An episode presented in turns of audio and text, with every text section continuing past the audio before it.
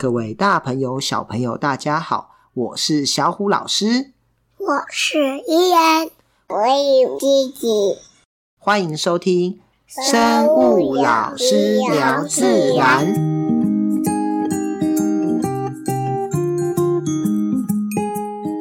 小故事谈生态。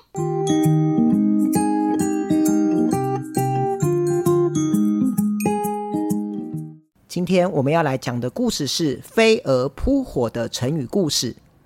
从前有一位诗人和一些客人呢，在夏天的晚上，他们在院子里头点着蜡烛乘凉聊天。结果，蜡烛的光吸引了一只彩色的蛾飞过来，并且围绕着蜡烛飞来飞去。诗人看到这种情形，怕飞蛾危险，用扇子想要赶走它，但是没多久。那只蛾又飞回来，绕着烛火不断地飞舞，就这样子赶了又来，来了又赶，反复了好多次。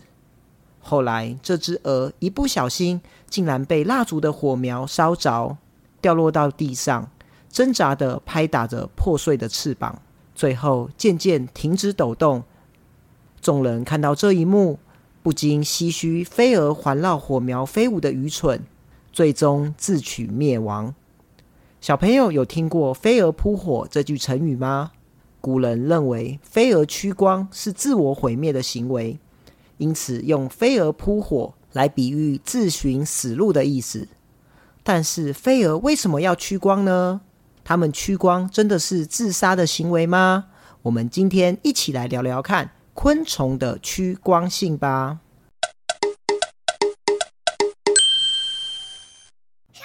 老师，为什么昆虫喜欢光的地方呢？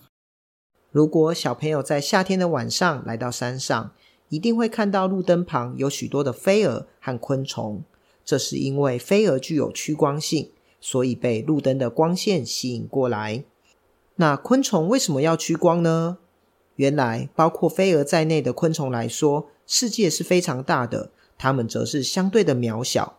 要找到另外一半，进而传宗接代。并不容易，所以昆虫便以光线来作为方向的指标。只要大家都往光线的方向前进，遇到另外一半的几率自然就增加了。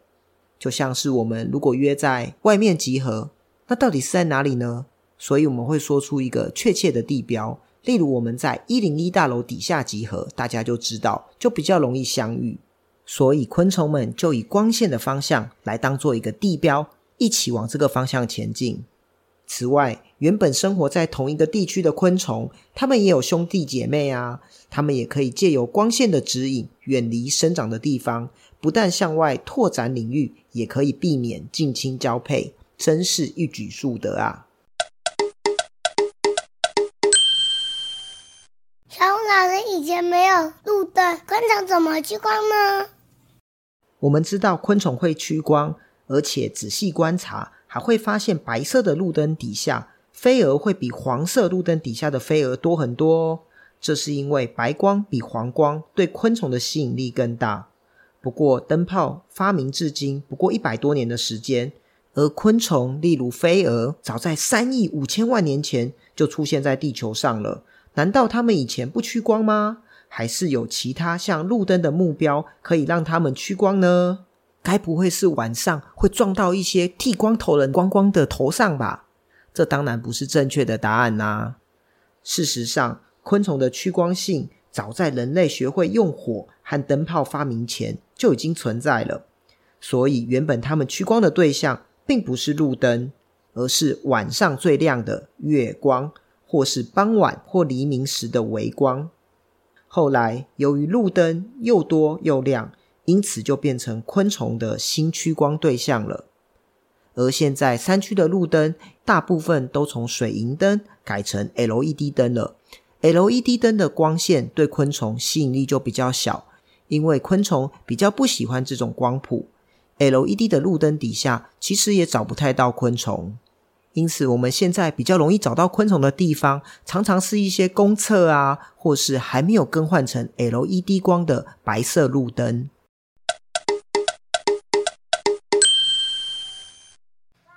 哪些昆虫会趋光呢？会趋光的昆虫不是只有蛾类哦，只是以蛾类的数量最多。小朋友喜欢的甲虫，例如锹形虫啊、独角仙，还有天牛等，都具有趋光性哦。其他像是春象、螳螂、棕丝等，也是属于会趋光的昆虫。而且不只是昆虫哦，在路灯底下也很常看到蟾蜍、壁虎，甚至一些蜥蜴。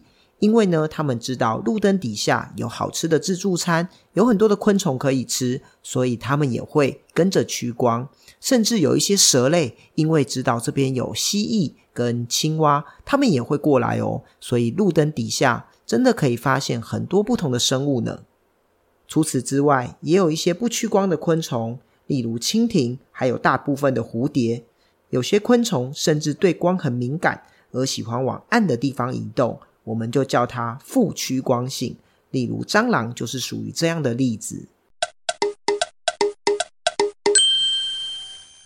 我有在路灯底下抓过锹形虫哦。由于许多昆虫都会趋光，因此人们也利用它的这个特性应用在生活上。例如家里使用的捕蚊灯，晚上呢会发出蓝色的光，其实就是利用蚊虫的趋光性而发明的。除此之外，昆虫学家在采集昆虫的时候，也利用昆虫的趋光性，发明出夜间灯光诱集法。做法呢，就是在黑暗的山上找寻一个空旷的地方，然后呢，使用发电机和水银灯发出白色的强光，再利用白布反射这些光线，以吸引对面山谷的昆虫前来。不过呢，刚刚我们讲到。昆虫呢，原本趋光的对象是晚上最明亮的月亮，因此在满月的晚上，我们不太会使用这种方法去采集昆虫，因为呢，月亮比我们大部分的灯都还亮，所以呢，是很难采集到昆虫的。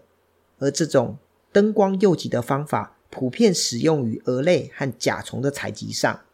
不过，这些设备对于小朋友来说，实在是不太容易取得，不妨直接利用山上的水银路灯。或许也可以在路灯下发现许多特别的蛾类，或是甲虫，像是锹形虫呢。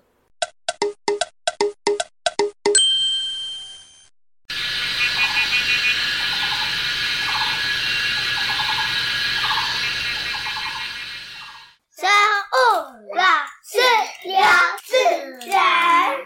伊言呢？我们今天两个特别来宾是面包兄弟，对不对？是你的好朋友，对不对？对。那你要不要介绍一下？嗨，我是子睿，我是子涵。好，我们今天请到面包兄弟，对不对？那我们今天为什么会有两个特别来宾？因为我们去外面露营，刚好约了妈妈的同事一起。妈妈的朋友，对不对？对。那我们这次来啊，有看到什么？也是我的朋友啦。剪刀虫在民宿的墙壁上，屁股有两个夹子。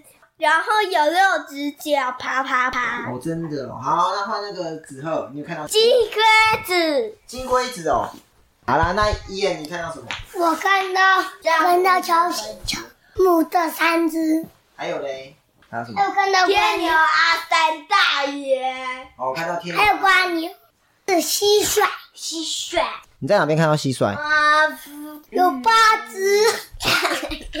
你们晚上我们是不是有去探险？然后有看到怎样很多蟋蟀，对不对？对，还有金龟子在吃菜菜。伊恩，我们晚上怎么找昆虫？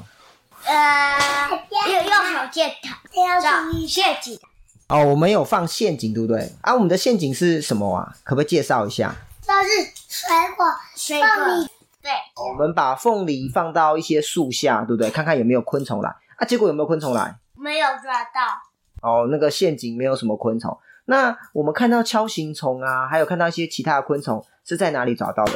是不是在路灯底下？对，因为因为虫喜欢光。对，因为它们会趋光，所以我们今天就在讲昆虫的趋光性。好，我们可以在路灯底下找到一些小昆虫或小生物。好，来，那你们有没有什么问题要问小虎老师？小虎老师，请问。为什么有些昆虫有毒，有些昆虫没有毒呢？哦，因为很多昆虫都是这样，因为它们是不同种的生物啊，就好像有的小朋友乖，有的小朋友不太乖这样子，对不对？甲虫的季节为什么还没到？哦，因为大概六月底哦，然后暑假的时候就会比较多甲虫出来活动，所以所以这个季节其实还没有很多。为什么蝴蝶有有些翅膀会打开，有些会合起来睡觉？哦，我们昨天晚上有看到蝴蝶睡觉，对不对？我们看到凤蝶是张开翅膀，然后粉蝶是合在一起。为什么会这样子？因为它们是不同种的蝴蝶哦，就好像每个小朋友的睡姿都不太一样。像是弟弟在睡觉的时候就喜欢把手放在头底下，对不对？啊，那你的对啊，那你都压背背，所以每一个人睡觉都姿势不太一样。蝴蝶也是一样，但是大部分的蝴蝶啊，它们睡觉都是稍微入睡而已。然哦，只要遇到危险，它们还是可以迅速的飞走哦。我有问题。为什么天牛的大螯那么厉害呢？哦，我们昨天有看到天牛，对不对？然后它的大三大爷，对，然后它的大二很明显，然后很厉害，对不对？哦，因为它主要就是吃树的，所以它要把树皮咬破，它就必须要有很厉害的强而有力的下颚，而且这个大顎呢，也可以帮助它那个防止天敌啊攻击，哦，就是这是它的防卫的一种方式。如果老鹰遇到天牛会打败老鹰？哦，没有办法，老鹰比他们厉害太多了，然后就一口就吃掉了。为什么要有水银灯？哦，因为其实 LED 灯的现在那个光线，他们比较不喜欢。我们以前找昆虫啊，都是要找水银灯，现在都是改 LED 的路灯，他们就没那么喜欢，所以就比较不会来趋光。哦，跟他们的那个光谱有关系。好啦，还有没有什么问题？为什么小型虫毒有一些公的会有攻击性的？夹子或是撞的武器，但是为什么母的没有？这样子才能分别。哦，这个问题就是因为公的要打架，哦，打赢了才能交到女朋友，那女生就不需要，这样知道吗？谢谢小虎老师。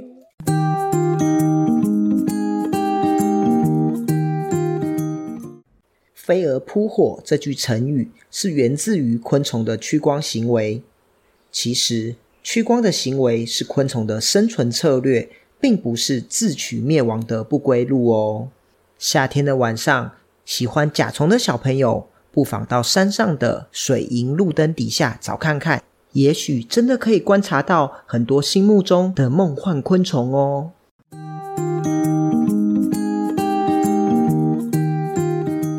我是小虎老师，我是伊恩，我有吉吉。我们下次见喽，拜拜。